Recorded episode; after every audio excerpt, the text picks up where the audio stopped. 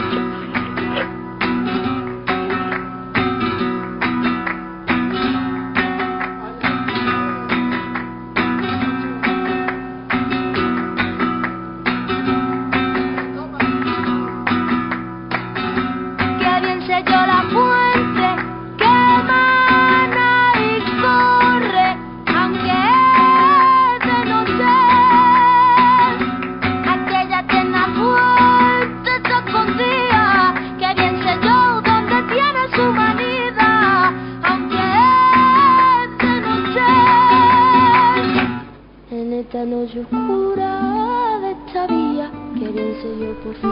Hola, ¿qué tal? Buenas noches.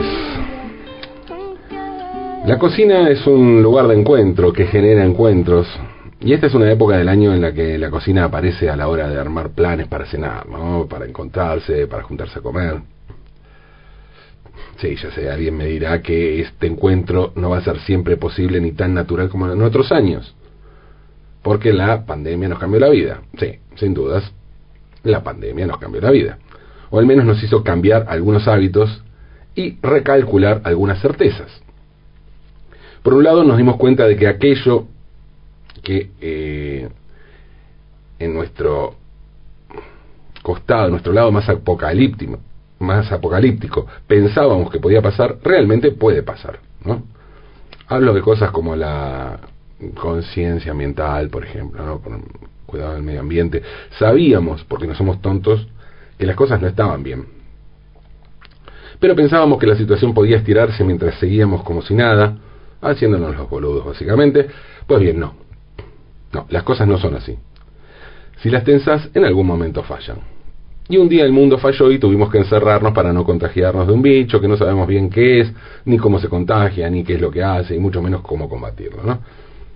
En medio de esta coyuntura, es difícil planear una comida de fin de año una reunión con familia y amistades, una celebración para pasarla bien.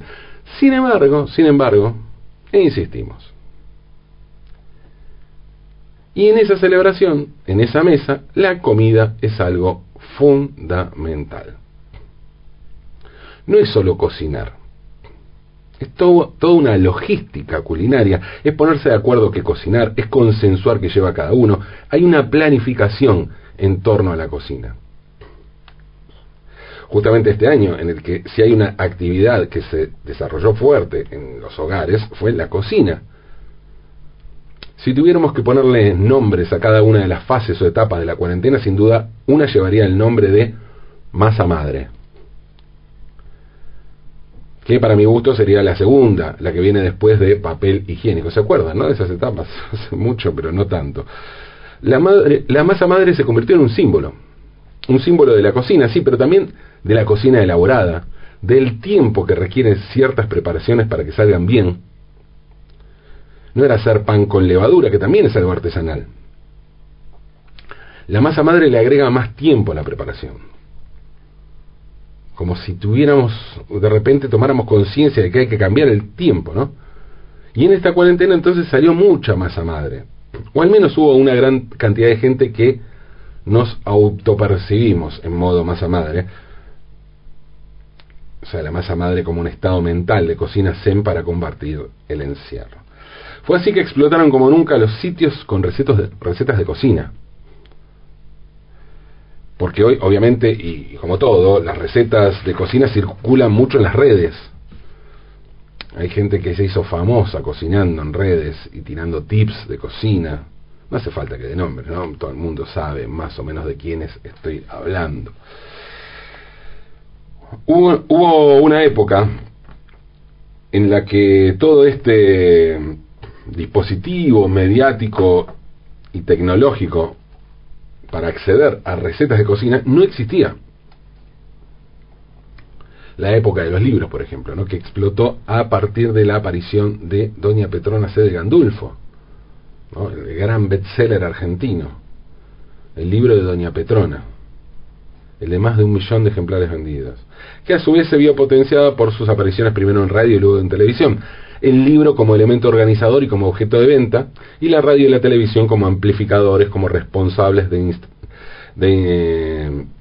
de instalar a un personaje y su épica. Pero claro, hablo de Doña Petrona como si no hubiera habido nada antes. Pero ¿qué pasaba antes de Doña Petrona? Básicamente las recetas se transmitían de eh, manera oral, pero también había libros. El primer libro de cocina de la historia de nuestro país se publicó en 1888 y se titula La perfecta cocinera argentina. Y resulta elocuente a la hora de evaluar quién se encargaba de cocinar en las casas. Por eso es la perfecta cocinera y no el perfecto cocinero. Pero además de un recorte de género, que está, existe, lo hay, es evidente, siempre hay que tener en cuenta también el recorte de clase. ¿eh? Y este libro tiene mucho que ver con eso también. El libro estaba firmado por Teófila Benavento, tal la autora de La perfecta cocinera argentina. Muchos años después se supo que ese era un seudónimo que utilizó la verdadera autora del libro, Susana Torres de Castex. No se sabe muy bien por qué a Susana Torres se le ocurrió publicar el libro. Lo que sí se, sabe es por qué lo hizo con seudónimo. Susana Torres de Castex nació en 1866 y era una dama de la alta sociedad porteña de fines del siglo XIX. Tenía muchísima plata, pero sus modales eran algo rebeldes para su época y su clase. Durante las temporadas que pasaba en su casón en Mar de Plata, por ejemplo, a Susana le encantaba ir a pescar, cosa insólita para cualquier mujer en esa época y más para una mujer de clase alta. Susana Torres de Castex era la hija de Gregorio Torres, el gran operador político del Partido Autonomista Nacional. Fue el armador de la campaña de Julio Argentino Roca, además era consejero y amigo íntimo de Roca, que además no tenía puesto oficial, ¿no? Susana se casó a los 20 años con Mariano Castex, un hacendado con grandes estancias en Areco, entre otras, y una estancia en Arana que da nombre a la estación de tren de ese lugar. Juntos tuvieron cinco hijos. Pero claro, un día la modernidad, la Belle Époque, la época estalló en la cabeza, en el cuerpo, en la existencia de Susana y se quiso ir de viaje a Europa. Vio que allá estaba pasando algo poderoso, de la época en que estaban los rascacueros, ¿no? los argentinos millonarios que se van, estaba el mito de llevar la vaca para tener leche fresca.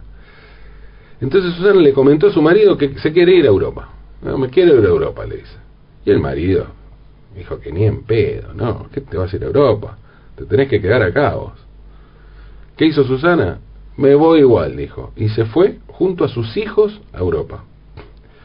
Cuando volvió al viaje a Europa, Castex la esperó en el puerto, llegó en barco, ¿no? obviamente, la esperó con un coche de caballos, ya bajó, no le dijo nada, y cuando estuvo ahí sentada en el carro le dijo, lo único que le dijo Castex fue, de acá te vas a tu nueva casa, porque vos y yo nos separamos. Y le pidió que se retirara a una vivienda que Castex había mandado construir especialmente para ella.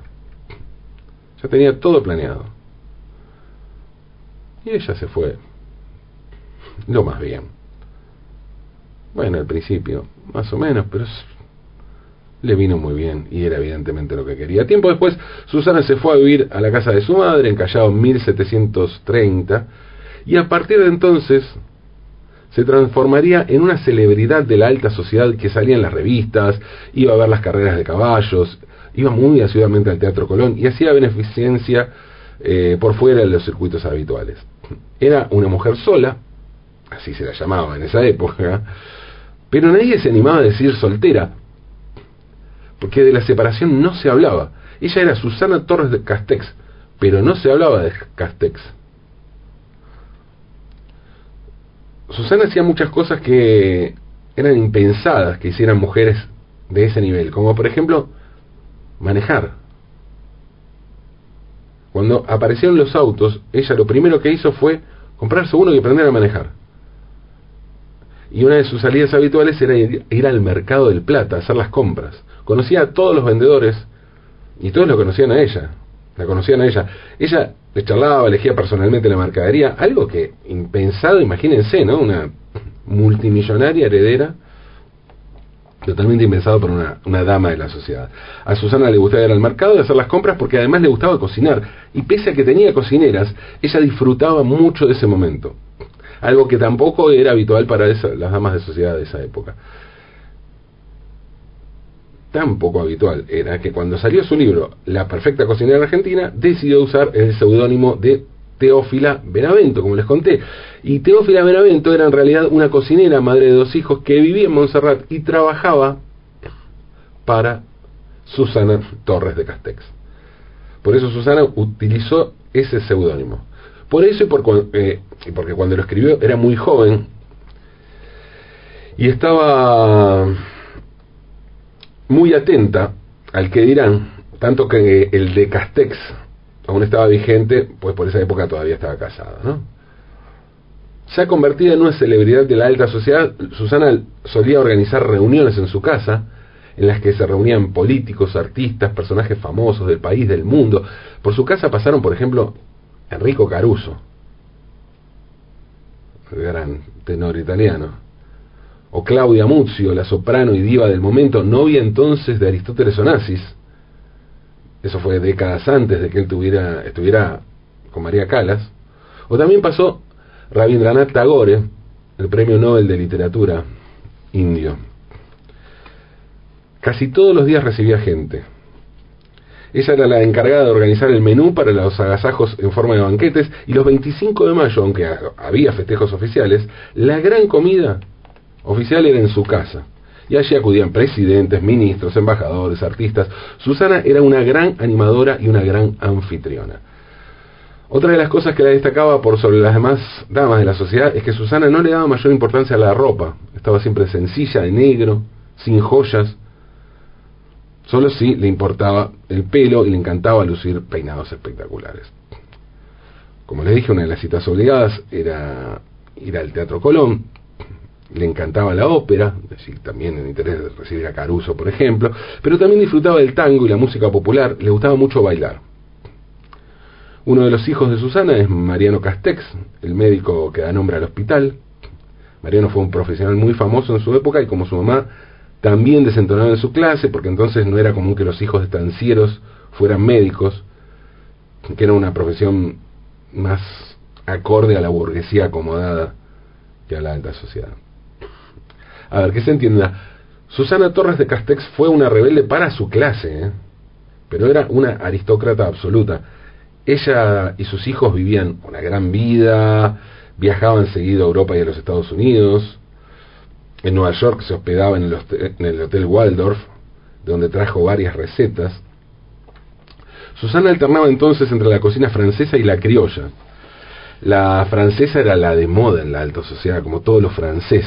La comida francesa era la comida de la alta sociedad. Y esa se servía en la casa, pero también le, daba mucha importancia a la comida criolla que para ella se comía en la estancia.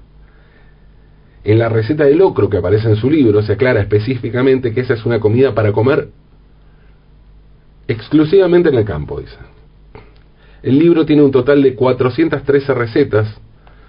Cuando se editó resultó un éxito de ventas y siguió publicándose en distintas ediciones con agregados hasta 1940, tres años después de la muerte de su autora, y recién allí, tras su muerte, su hija reveló el secreto de quién era la verdadera autora de la perfecta cocinera argentina. Entre las recetas, entre estas 413 recetas, podemos encontrar algunas tradicionales y una gran mayoría de cosas que ya no se hacen. ¿no? Cambió mucho el paladar, el estilo, todo. Pero hay también de todo, hay bizcochos, helados, alfajores, empanadas, empanadas santiagueñas, por ejemplo, está la receta, carnes, verduras, omelets. Y una de las recetas que aparece es el chupe de ave, que dice así. Se corta en pedacitos chicos una gallina, carne de chancho de pecho o costillitas, un chorizo, jamón con tocino, la cuarta o tercera parte de lengua salada, un poquito de carne de falda, papa, zanahoria, cebolla, tomate pelado y cogollos de la parte blanca de la hoja del repollo, zapallo, todo eso muy picadito. Se fríe en aceite, una cebolla, un tomate pelado y un ajito cortado en rueditas. Cuando esté esto frito se le echa primero toda la carne y la gallina y un diente de ajo muy picado, sal, pimienta, una narigada de ají en grano y un poquito de pimienta en grano. Cuando esté un poco frito, se le pone un cucharón de caldo y en cuanto hierva un poquito se le echa toda la verdura, orégano, laurel y tomillo, se le da otro hervor y después se le vuelve a echar el caldo que haga falta para la mesa. Se deshacen dos papas cocidas muy deshechas y pedazos de queso fresco o mantecoso y se ponen en la cacerola antes de sacarla. Se baten cuatro yemas en la sopera y se echa todo lo demás teniendo cuidado de revolver. Hasta aquí esta receta de chupe de ave y como se ve, la, la perfecta cocinera argentina tal vez no sea el libro ideal para sacar una receta para estas fiestas, ¿no? Pero sí es el libro perfecto para meternos en la cocina de fines del siglo XIX en la Argentina y rastrear allí algunas huellas de algo que no sabemos si existe o no probablemente sí, probablemente no, quién sabe, pero que llamamos y tendemos a imaginar como cocina argentina. Porque estamos en un momento del año marcado por la cocina y porque estamos terminando un año marcado por la cocina. Tal vez llevados por la ilusión de que la pandemia nos hizo cocinar, o por un redescubrimiento de los placeres sencillos, los perfumes de lo cotidiano, esos recuerdos, gustos y aromas de infancia, a partir de los cuales comenzamos a ser quienes somos. Estamos en el tiempo de pensar también lo que pasó y lo que está por venir, porque estas fiestas también tienen mucho de balance y más en un año así. Algo importante, sin duda, pero mucho más complejo. Y todo se hace más sencillo con un plato delicioso, con la panza llena y el corazón contento. Así que cocinemos, ¿eh? cocinemos, aunque es de noche.